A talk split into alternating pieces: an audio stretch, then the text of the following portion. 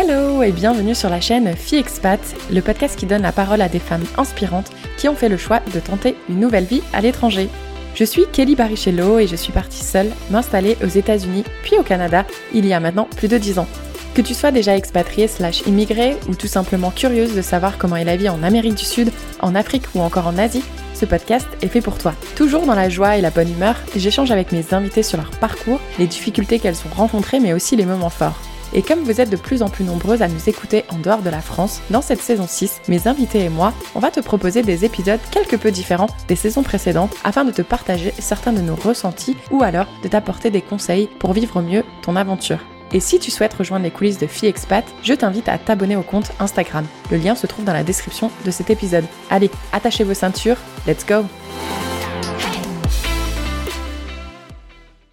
Salut Avant de vous laisser avec l'épisode du jour, je comptais juste prendre quelques secondes pour remercier les 27 participants et participantes qui ont déjà généreusement donné à la cagnotte de Fille Expat. Grâce à vous, FiExpat va pouvoir continuer au moins pour les premiers mois de 2023. Donc je vous en suis extrêmement reconnaissante. Pour celles et ceux qui aimeraient également nous soutenir, on a besoin de votre aide. Pour l'instant, on a atteint 27% de la cagnotte. Il reste encore quelques jours, donc je vous mets le lien directement dans la description de cet épisode. Et je te dis à tout de suite pour l'épisode du jour. Bonjour à tous Alors oui, vous allez vite le remarquer, j'ai le sourire jusqu'aux oreilles aujourd'hui malgré la fatigue car mon invité se trouve en face de moi. Coucou Lorraine Salut En 80 épisodes de Fille Expat, c'est seulement le troisième que j'ai le privilège de faire en face à face. Ça fait un ratio de 4%, moi qui aime bien les chiffres. J'adore tellement ça. D'ailleurs, si un sponsor m'écoute et souhaite me sponsoriser pour que je puisse aller directement interroger mes invités en face à face, surtout n'hésitez pas à me contacter, je suis preneuse. D'ailleurs, ce serait un réel plaisir pour moi de cuisiner. J'ai cuisiné pour toi, mais on n'a toujours pas mangé. Non. On est bonnes françaises qui font durer l'apéro pendant 3 heures. C'est ça. Donc voilà, merci à toi Lorraine aussi d'avoir euh, fait une heure de transport en commun pour venir chez moi. Parce qu'on se trouve à Montréal et donc merci d'avoir pris la place derrière mon micro. Et d'ailleurs, un big up à Manon, l'amie que nous avons en commun et qui nous a mis du coup en relation. Manon qui est actuellement en Égypte. On pense à toi et on t'envoie plein de gros bisous. Bon alors, es-tu prête à parler de ton expérience d'expatriation? Je suis prête. D'abord, dis-nous ton âge. 33 ans. 33 ans, je vais pas mais si je le dis, c'est trop tard. Comme tu le sais, parce que je sais que tu écoutes plusieurs épisodes, dans la saison 5, je posais des questions vraies ou faux. Je le faisais pas pour la saison 6, mais ça m'a manqué. Donc du coup, j'ai décidé de le reprendre avec toi. Est-ce que tu es prête? Oui. Allez, question numéro 1. C'est en Afrique du Sud que l'on trouve la plus longue route des vents. Oh oui. La route 62. Ouais, bravo Et qui va de quelle ville à quelle ville? Qui va de. Robertson, euh, Georges, Peut-être. Un truc comme ça. Moi, j'ai lu entre Cap Town et Port-Elizabeth. Ah oui, non, alors, oui, d'accord. Ouais, ça, je-. Je pense que les tiennes, elles sont en- sur le chemin en tout cas. C'est ça. Ouais, donc c'est fou. Euh, D'ailleurs, moi, je sais que le vin euh, Two Ocean, Mhm. que j'ai acheté assez régulièrement parce qu'il coûtait pas cher et il était vraiment de bonne qualité. Donc, euh, on parlera de tout ça euh, plus tard. Oui, parce que d'ailleurs, on va parler de l'Afrique du Sud, pardon, la pâtie. ça va pas du tout. J'ai bu trop de vin. Deuxième question. Il y a deux capitales en Afrique du Sud. Il y en a même trois. Donc, tu vas répondre faux. Faux. Faux. Il y en a même trois. euh, Pretoria, euh, Cape Town et euh, Bloemfontein. Ah, je suis contente que tu l'as dit celle-là parce que j'étais pas sûre de comment ça se prononce. Mais du coup, oui, Bloemfontein qui est juridique, C'est ça. Pretoria qui est administrative et Cape Town qui est législative. C'est ça. Ouais, bravo. Et il y a, tu sais combien il y a de provinces? 7 9. 9. Bon, ça c'était un petit bonus, hein. t'étais pas obligé de répondre pour ça. Et d'ailleurs, j'étais juste surprise de lire qu'ils ont tous un propre gouvernement. Alors, est-ce que c'est comme euh, au Canada où chaque province a un peu son gouvernement, mais il y a quand même le fédéral qui gère. euh, C'est un peu moins marqué qu'au. Canada. Mais euh, oui, effectivement, il y a des différences de provinces en Afrique du Sud, mais ouais, c'est moins marqué qu'au Canada en termes administratifs. Ok. Et toi, du coup, comme on est sur le thème des provinces, t'étais dans quelle province? J'étais dans le Western Cape, parce que j'étais à Cape Town, qui se situe du coup dans le Western Cape. Ok, super. Et ben, dernière question. Le drapeau actuel de l'Afrique du Sud a vu le jour en 1994. Non, moi je pense pas. C'est plus vieux, je pense. Eh ben non, c'est vrai. C'est vrai? Justement, c'est pour ça que je voulais le signaler parce que je me suis dit waouh, 1994, ça me paraît tellement proche. Mm. Et pourtant, c'est vrai, c'est à l'occasion des premières élections nationales non raciales que le drapeau actuel a vu le jour. D'ailleurs, il est chargé de symboles, donc là je vais lire mes petites notes, parce qu'il rallie à la fois le reflet des éléments de l'histoire du pays et des espoirs de l'avenir. Et Nelson Mandela, bon d'ailleurs lui il mérite un propre épisode à lui-même, mais il disait que ce drapeau représentait l'évolution historique de l'Afrique du Sud. Et pour info, d'ailleurs je vous invite à aller voir le drapeau, je le mettrai sur Instagram également, mais le noir symbolise le peuple présent sur les terres avant la colonisation. Le jaune or représente les ressources naturelles de la terre comme les diamants et le bleu et le rouge sont les colonisateurs néerlandais et anglais. J'ai jamais parlé des drapeaux aussi de temps en temps. je pense que tu le sais. Maintenant, je vais te laisser la parole parce que moi, ça fait une heure que je raconte ma vie et que je ne sais absolument rien d'elle. et pourtant, elle est chez moi. Donc maintenant, c'est à ton tour. Je te laisse la parole. Si tu peux revenir en arrière et nous parler de Lorraine, qui elle était, d'où elle vient, euh, qu'est-ce qu'elle a fait comme études, de quelle famille, etc. etc. Ok. Ben déjà, en fait, je pense qu'on peut commencer par euh, l'envie de bouger. Euh, se manifeste tout de suite. J'ai déménagé tous les trois ans avec mes parents quand j'étais de, ma naissance à jusqu'à ce que je, devienne indépendante. C'est dans le cadre du travail de ton. Ouais, mon père travaillait chez EDF. Ok.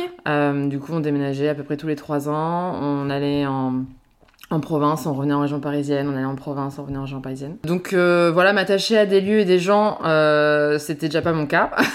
Donc, ce que j'allais dire, c'est pas dur quand même T'avais des frères et des sœurs? Non, je suis fille unique. Ah, t'es fille unique? Oui. Mais ça devait être un peu compliqué, non? Quand t'es petit, c'est pas, c'est pas très grave en fait. Euh, bon après ils sont attachés à ce que je fasse tout mon collège euh, par exemple au même endroit et après j'ai fait tout mon lycée euh, au même endroit. Mais ça m'a jamais trop dérangé. moi j'aimais bien le changement et du coup j'aime toujours le changement. Donc c'est là que les expatriations commencent. J'aime bien parce que t'as dit tous les trois ans, non? Oui. Moi je parle du syndrome des trois ans, t'as déjà entendu parler? Ah non Non, tu verras dans certains épisodes j'en parle où je dis je pense qu'il y a un syndrome des trois ans où quand t'es expat au bout de trois ans tu commences à dire il faut que je bouge. Et là, tu me dis tous les trois ans. Donc voilà, ça confirme. Bon, c'est ça, c'était le contrat. Bah, vous, c'était le contrat, ouais, mais du coup, euh, tu verras dans trois ans, t'auras envie de partir. Ah ouais? Bah, du coup, c'est pas le cas pour euh, l'Afrique du Sud. C'est vrai. Donc c'est marrant. Euh, après, je fais des études, je savais pas trop quoi faire dans, la... dans ma vie. Je fais des études très générales, très généralistes. je fais une école de commerce. Et l'école de commerce m'amène à devoir faire des stages.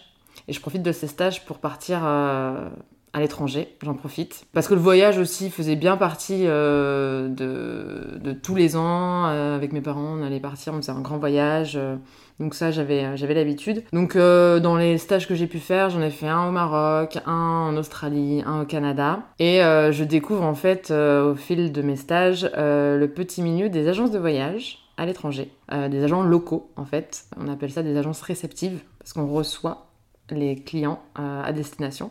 Mais du coup, tu... est-ce que tu les trouves déjà sur Internet en avance ou c'est... Non, alors c'est des... soit l'agence sur place a son site Internet et les gens, du coup, s'adressent à toi via un site Internet. Soit tu travailles en B2B avec des agences en France qui t'envoient du coup leurs clients. Ok. Ouais, B2B, c'est business to business. Hein. c'est une entreprise euh, qui communique avec une autre entreprise. Voilà. Du coup, c'est un, un tout petit milieu, le milieu du réceptif. Tout le monde se connaît au final, euh, c'est incroyable. Et donc, je fais un premier stage en Australie, dans une agence réceptive.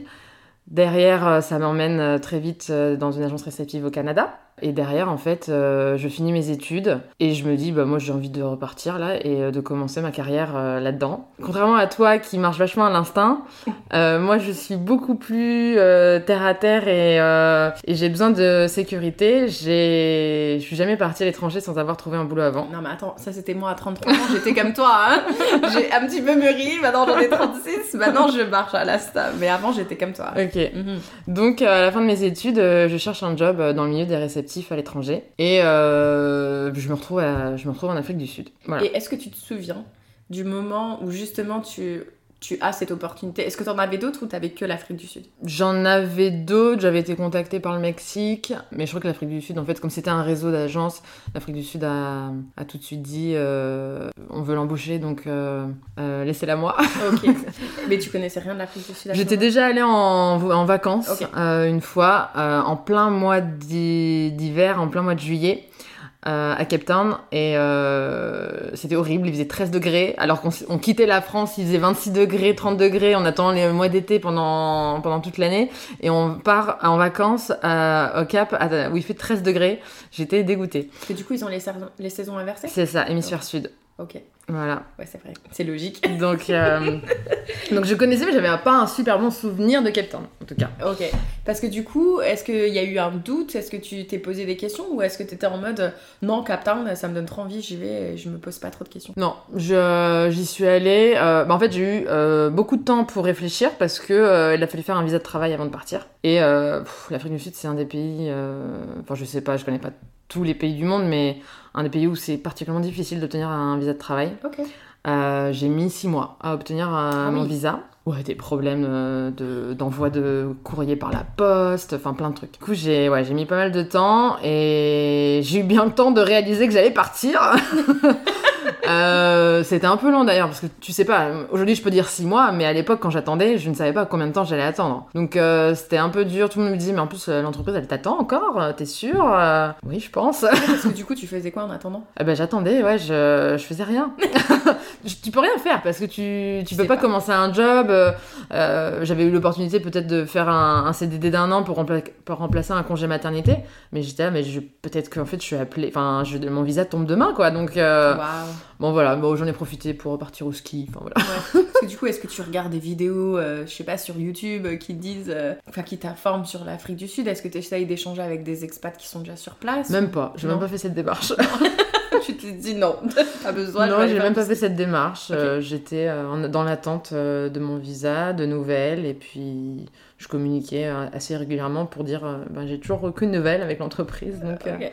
Parce voilà. que euh, l'Afrique du Sud, je pense encore aujourd'hui, et corrige-moi si je me trompe, mais ça a quand même des connotations à, à pas être très euh, sécuritaire. mhm. Donc est-ce que tu te souviens un peu comment ton entourage a réagi quand tu leur as dit je pars en Afrique du Sud? Bah, étant donné que j'étais déjà allée et avec mes parents en plus, ils savaient où est-ce que j'allais mettre les pieds. Non, j'ai pas eu trop la question. J'allais à Cape Town. Euh, bon, après, quand les gens connaissent pas forcément, euh, ils peuvent pas savoir forcément, mais Cape Town, euh, c'est une ville un peu plus sécuritaire que Johannesburg ou Durban. Non, j'avais pas trop, j'avais pas trop ce, ce sentiment-là. Non, j'étais sereine. Ok. Non, non. Du coup, recherche de logement, etc. Tu étais en mode... Euh, même pas. je suis partie, Et tu me dis que t'as besoin d'avoir des... mais j'avais un job. ok. J'avais, euh, j'avais un job. C'est vrai qu'on nous dit il faut avoir un job. Si t'as une job à Montréal, À Montréal. big up aux Québécois, euh, si t'as une job, euh, du coup, t'es bon. Ouais, Mais quand même, il faut bien que tu dormes quelque part. ouais, ouais, mais j'ai pris un Airbnb pendant 4 jours. Ok. Et euh, pendant 4 jours, mon but c'était d'avoir tout bouclé. Trouver un hébergement, acheter une voiture, Ouvrir, ouvrir un compte en banque. Toutes les démarches euh, qu'il fallait pour, euh, avant de commencer à travailler, je voulais toutes les faire en 4 jours. Bah, j'ai réussi. J'ai réussi, j'ai trouvé une coloc, j'ai trouvé, j'ai acheté une voiture, j'ai ouvert un compte en banque et euh, j'étais l'esprit libre pour commencer à travailler. Ouais, parce que du coup, venant de France, est-ce que c'est facile de faire tout ça? Alors, bon, t'as- dé- déjà, quand tu as un visa de travail, c'est obligatoire. Un touriste peut pas ouvrir un compte en banque. Par contre, euh, c'est le fameux il faut une preuve d'adresse. C'est un peu le serpent qui se mord la queue parce que euh, pour louer un logement, on veut s'assurer que tu as un compte en banque, mais pour ouvrir un compte en banque, on veut que tu aies une preuve d'adresse.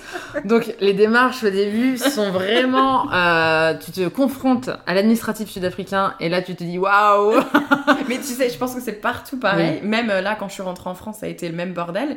Mais du coup, toi, t'as as fait comment? C'est quoi ton petit conseil si quelqu'un arrive? Non, bah, j'ai réussi. Je suis tombée sur euh, des propriétaires assez sympas qui m'ont fait signer un bail. Je suis tout de suite allée ouvrir le compte en banque euh, à la banque était au pied de pied de l'immeuble. Et euh, voilà, j'ai réussi à tout faire en même temps. C'est juste qu'il faut prendre le pli, de la lenteur, de, de, faire tout en anglais avec des accents très différents. Donc voilà, après, euh, acheter une voiture. Bon, j'avais des fonds en France. j'ai payes cash euh, ta voiture, donc c'est bon. Voilà, puis là, j'ai commencé à travailler. Donc, euh, en tant que euh, conseillère voyage pour vendre l'Afrique du Sud à des Français. Trop bien. Est-ce que c'est facile de vendre l'Afrique du Sud aux Français? Vends-nous l'Afrique du Sud.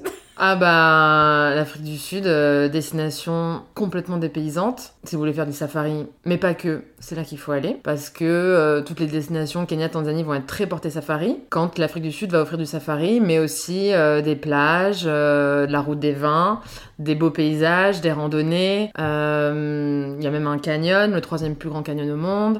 euh, des villes.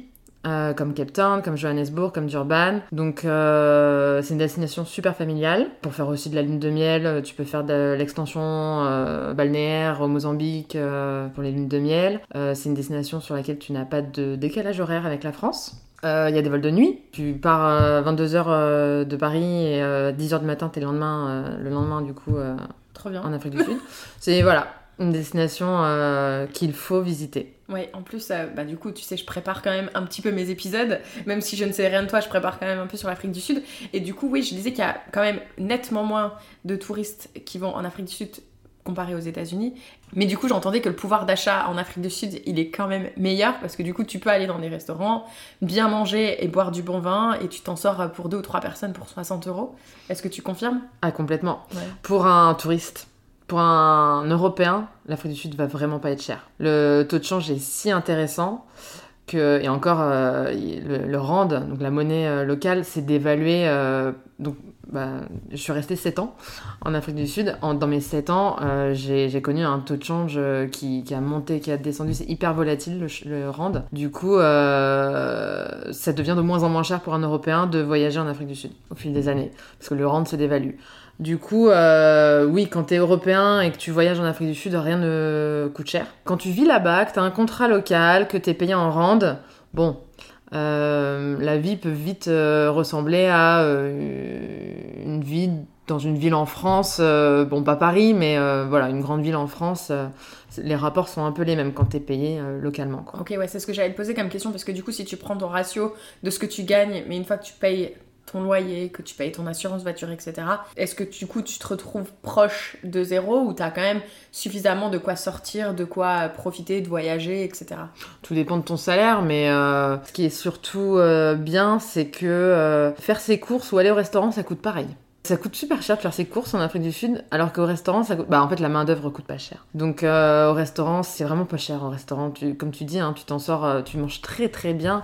60 euros, là, c'est limite gastro. Oui, c'était un. Oui, il parlait que justement c'était un resto assez, assez Ah ouais, ouais. classe. ouais. Bah, il y a beaucoup de restos très gastronomiques là-bas, qui pour un Européen, euh, on paierait euh, trois fois le prix. Euh, ah ouais, ouais t'as des, des très très bons restaurants et c'est, ça coûte vraiment euh, rien pour un Européen quand il ramène ça en euros, quoi. Et du coup, euh, ça fait longtemps que j'ai pas posé cette question, mais là j'ai envie de te la poser. Est-ce qu'il y a un moment donné, pendant que tu étais là-haut, au début, au milieu, vers la fin, peut-être pas la fin, parce que à mon avis t'es parti pour une raison, mais est-ce que tu t'es dit putain, qu'est-ce que je fous là? Au début, ouais. Au début, quand c'est un peu dur euh, au boulot, parce que bah, le boulot a été un peu dur au début, je suis arrivée, euh, c'était vraiment en mode start-up. On travaillait depuis euh, l'appartement de mon patron. On était deux. C'était un peu dur au début, j'avais un peu de mal à me faire des amis. Dans ma coloc, ça se passait pas très bien. Pff, les mois d'hiver, alors les mois d'hiver, bon, je suis au Canada. Je- tout le monde me dit tu vas voir la neige, mais les mois d'hiver en Afrique du Sud et notamment au Cap sont euh, très longs. En fait, euh, Cape Town, c'est une telle ville d'outdoor. Il y a tellement de choses à faire euh, à l'extérieur. Tout est fait pour être... Enfin, tout est fait en étant dehors. Que du coup, euh, quand tu te retrouves pendant les mois d'hiver qui sont donc de juin à octobre, euh, les journées sont longues, c'est pluvieux. Euh, puis alors, c'est très très mal isolé. Les maisons, tout, tout est très mal isolé. Il n'y a pas de chauffage, il n'y a pas de double vitrage. Donc t'as froid tout le temps. Ah. J'ai jamais eu aussi froid de ma vie en Afrique du Sud. Vraiment, je, je fuyais sur la fin euh, de mon expatriation là-bas. Tous les mois d'hiver, je passe, bah, du coup, en plus, hémisphère sud, tu pars en Europe. Oh, tu pars en Europe et tu, tu, tu vas connaître l'été Ouais. parce que vraiment, l'hiver en Afrique du Sud, euh, je le vivais très mal. Tu, tu n'avais chaud que euh, dans tes trajets en voiture où tu mettais le chauffage à fond. Parce que, ouais, chez toi, il fait froid, au restaurant, il fait froid, au bureau, il fait froid. Oh, l'horreur. Voilà. Est-ce que tu dirais que c'est ça qui t'a poussé à partir? Non, non, Non. non. Mais ça Non, a un non. peu aidé ou pas du tout? Euh, non, parce que quand même, euh, les mois d'hiver s'oublient vite quand on est en été de novembre à avril. Ouais, c'est ça. Oui, parce L'été est que. vraiment long. Oui, parce que toi, t'as pas encore vécu l'hiver canadien, c'est ça? Si je l'ai Une connu. petite partie. Oui. Là, il est vraiment long. il est quand Oui. même vraiment long. Moi, ça a été un des critères qui m'a un petit peu poussé. Mais on en reviendra avant de. euh, Enfin, un peu plus tard, il y a une question que j'ai envie de te poser avant. C'est que du coup, tu me disais que tu, tu travaillais pour ton patron dans son appartement. Est-ce qu'il était d'Afrique du Sud? Ou est-ce qu'il était. euh, Non, c'est une boîte française. Ok, boîte française. Une boîte française, ouais. Parce que moi, en fait, j'ai pas grande expérience avec l'Afrique du Sud, mais celle-là, je peux la partager parce que il parle pas français, donc je sais qu'il n'écoutera pas ce podcast. Mais moi, j'ai eu une très mauvaise expérience avec un collègue euh, d'Afrique du Sud dans mon entreprise euh, à Chicago. Donc, il était d'Afrique du Sud, je crois que je l'ai déjà dit, très intelligent. Mais très, très, très hautain, euh, très sûr de lui. Et, euh, et parfois, il était vraiment très euh, irrespectueux dans sa façon de parler. Et quand on était une femme, Oh mon dieu. Moi, il m'a même déjà, en plus, il est vraiment trop con, parce qu'il m'a envoyé des mails que j'ai fini par imprimer. En fait, je me dis, il est con parce qu'il est en train de. Enfin, tout est digitalisé. Moi, je peux en faire ce que je veux. Au point que j'ai dû euh, imprimer mes emails et les donner à mon manager parce qu'en fait, il me parlait, mais vraiment d'une façon qui était inadmissible dans une entreprise. Et en fait, les gens, enfin, mes collègues me disaient, non, mais tu vois, c'est Dani, tu comprends. euh, c'est parce qu'il est d'Afrique du Sud, machin, machin, machin. J'imagine que c'est pas l'image que je devrais me faire euh, basée sur une Mhm. personne, mais du coup, moi, c'est un peu l'image que j'ai. Et j'avais eu une proposition en Afrique du Sud, et la façon dont il me parlait, je me suis dit, bah, jamais j'irai en Afrique du Sud. en fait. Ah ouais Ouais, parce que je me dis, si c'est pour être face à des hommes comme ça. Après, moi, j'étais dans le milieu de la sidérurgie. Ouais. Donc, tu vois, moi, quand euh, j'avais une proposition en Afrique du Sud, du coup, c'était dans le milieu de la sidérurgie. Je me dis, si maintenant je me, je me retrouve entourée de mecs comme Dani, Mm. je vais me tirer une balle au bout d'une semaine. Donc, euh, j'ai même pas trop envisagé longtemps l'Afrique du Sud. Mais c'est dommage parce qu'au final, je me suis fait euh, une image basée Mm. sur une personne et qui était totalement Oui, fausse. oui, je pense que comme, euh, comme euh, nous, on peut ne pas être très fiers non plus de, certaines, de certains étrangers qui rencontrent des Français très hautains. Mhm. Donc oui, t'es juste pas tombé sur la bonne personne. Mais tu vois, quand tu m'as dit un mec horrible, très hautain, j'allais te dire c'était un blanc. Ouais, c'était un blanc. J'en étais sûre. Ouais. Euh, Là-bas, euh, les... euh, Donc là, c'est vraiment, je parle de mon expérience propre. Là-bas, les races, c'est un truc qui est dans le quotidien. Bah, quand tu vois que le drapeau, c'est de 1994, Ouais. c'est frais dans la, dans la tête de tout le monde. Ah mais euh, Mm. il va falloir des générations hein, pour euh, changer les mentalités parce que donc les races c'est quelque chose qui est au cœur en fait de tous les rapports sociaux. Après on parle ouvertement les blancs, les noirs, les colordes. C'est donc euh, les colordes c'est des on va dire des métis mais tu peux avoir des, des colordes très clairs comme des, des très foncés. C'est en fait à l'origine les colordes des les esclaves des colons. On les appelle au Cap les Malais parce qu'ils venaient de Malaisie, d'Indonésie, euh, des Philippines. Donc ils sont déjà un peu typés et ils, se sont vachement mélangés. Donc euh, voilà, c'est devenu les colordes. Ils sont arrivés aussi avec toute leur culture culinaire et tous leurs épices. Il y a, donc il y a vachement... euh, la, il y a la cuisine cap malaise euh, au Cap qui est très identifiée euh, avec plein d'épices. Beaucoup de cumin, de, la- coriandre, voilà, des, des épices qu'on trouve plutôt en Asie qu'en Afrique. C'est cool Ouais. parce que ce que j'ai fait à manger, euh, c'est un peu asiatique du coup. Ah bon Et quand je cuisinais, je me dis putain, j'aurais dû faire des recherches sur ce que c'était la spécialité d'Afrique du Sud et faire un truc similaire. Mais oui, j'ai j'ai aussi entendu que du coup, si, si t'as envie de découvrir le monde, il suffit d'aller en Afrique du Sud. Ah ouais, il y a tellement de, de, mélan- de, de melting pot, j'ai envie de dire, de, de mélange, surtout au Cap. Il va y avoir euh, plein d'expatriés, des Américains, des Hollandais, c'est un peu les cousins, les Hollandais, des Anglais. Euh, après, bon, bien sûr, il y a des Français, des Espagnols, des Belges, des Suisses. Mais même entre eux, euh, voilà, t'as des Blancs, des Colordes, des Noirs qui vivent au Cap. Monde ne vit pas au même endroit. Au Cap, notamment, en plus, ça se mélange pas trop. Il y a les quartiers qui vont être plus colordes, des quartiers qui vont être plus blancs, puis les quartiers plus noirs. Après ça, tu dirais pas que c'est un peu comme dans toutes les grandes villes au final? Bah, à Johannesburg, ça se mélange beaucoup plus. À Johannesburg, t'as une vraie classe riche noire. Et cette classe riche euh, peut se retrouver euh, du coup dans des endroits où sortent les blancs aussi. Donc ça fait un mélange en fait. Parce qu'au Cap, c'est saisissant. Bon, moi, après 7 ans, je m'étais habituée, mais c'est vrai que quand des gens venaient me voir, ils étaient saisis par euh, tu rentres dans un restaurant, tous les clients sont blancs, tous les serveurs sont noirs. Je le voyais plus, moi, à la fin, ça. Mais à Johannesburg, on a moins ça. C'est beaucoup plus mélangé, parce qu'il y a effectivement cette classe noire riche qui peut se permettre de se payer la même chose que des blancs. Et on les voit, ces gens-là, c'est cette classe euh, noire riche euh, de Johannesburg, on les voit venir au Cap pendant les longs week-ends de Pâques. On les identifie tout de suite. C'est vrai? Ah oui, oui, oui. Bah, les noirs du Cap, euh, n'ont pas... ils sont très bling-bling. Oui, j'allais dire Euh, par rapport à la façon de la s'habiller, etc. Ils sont totalement différents et les noirs du Cap sont pas du tout euh, sapés de la même façon que, que les noirs de Johannesburg. Mais du coup, ils communiquent quand même ensemble ou Oui, oui, Bah, après, euh, il y a 13 langues officielles. En Afrique du Sud. Donc euh, il y a plein plein de, de langues. Bah, la première parlée c'est le zoulou. La deuxième c'est le... en 7 ans j'ai pas réussi à, à le dire correctement et avec un, un accent mais c'est le Osa. Oh Osa. Ouais. Avec les claquements de langue. Ouais. Euh, ça s'écrit Xo, Xosa. Troisième langue la plus parlée c'est l'afrikaans, la langue des, des colons blancs. Et la quatrième c'est l'anglais. Donc euh, l'anglais est vraiment pas la langue euh, première de tout le monde, mais elle est parlée quasiment par tout le monde. C'est ce que j'allais demander, si tu vas aller commander à manger ou etc. En général, tout le monde. euh, Tout le monde parle anglais. Il faut vraiment aller dans la campagne, euh, au fin fond, dans les fermes, pour tomber sur des colordes qui ne parlent qu'afrikaans. Parce que c'est- il y a toute une génération de colordes, et de, notamment de colordes, qui ont été forcés d'apprendre l'afrikaans à l'école pendant l'apartheid. Et c'est quelque chose, euh, j'avais des collègues colordes, ils rejettent complètement. Euh, la langue afrikaans. Ils la parlent entre eux adultes, mais ils ne l'apprennent pas à leurs enfants. Ils parlent en anglais à leurs enfants. Et à l'école, euh, ils sont à l'école anglaise. Enfin, ils sont à l'école et ils parlent anglais aussi. Donc ils rejettent complètement, euh, mais je comprends, euh, cette, cette langue qu'ils ont été forcés d'apprendre. Ouais, vaut mieux à un moment donné peut-être oublier tout ça. Mm. Donc ça passe, Mm, mm, ça passe par la façon de parler. Comment ça se passait pour toi du coup? Donc là t'es arrivé, maintenant tu travailles, etc. Donc c'était une start-up, donc toi en plus c'est un peu des conditions un peu différentes. Mais c'était quoi ton rythme de vie? Par exemple, euh, travail euh, lundi, vendredi, etc. Ouais, bah c'est ça. euh, lundi, du lundi au vendredi, euh, faut prendre sa voiture pour aller au travail. On marche pas au cap. pas de Il y a- trottoir. Il y a, il a pas de trottoir. C'est vrai? C'est pas fait pour marcher, puis c'est pas très recommandé. Mais en fait, dans, en fait, dans la rue, ça va aussi te saisir que tous les gens sont de couleur, mais parce qu'en fait, tous les blancs sont dans leur voiture.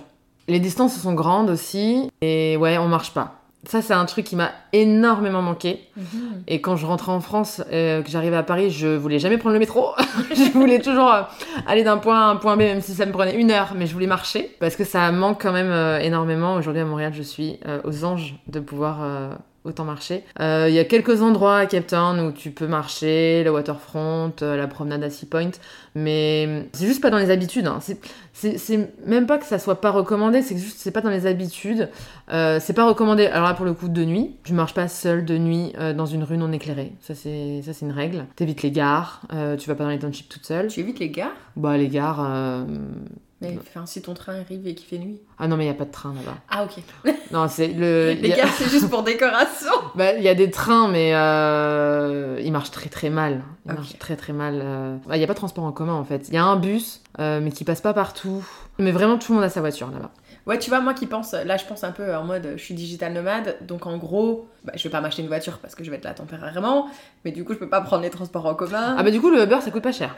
Ah, ok, Ouais, Bon. par le coup là, euh, du Uber, tu fais, euh, tu traverses la ville pour 5 euros. ok. Ouais, ouais, ouais. J'exagère peut-être 5 euros, mais euh, c'est c'est vraiment pas cher, ça marche très bien le Uber. Euh, mais sinon, si tu vis là-bas euh, au moins un an, euh, t'as une voiture. Donc mon rythme de vie, pour répondre à ta question, c'était euh, du lundi au vendredi, tu pars au boulot en voiture, tu reviens. Et le week-end, c'est là, c'est ça qui te fait tenir là-bas. C'est qu'en fait, le week-end, tu peux te sentir complètement en vacances. Tu vas à la Mhm. plage, la plage est dans la ville. Table Mountain, au milieu de la ville, qui est un terrain de jeu de randonnée euh, énorme en fait. Tu as plein de sentiers de randonnée.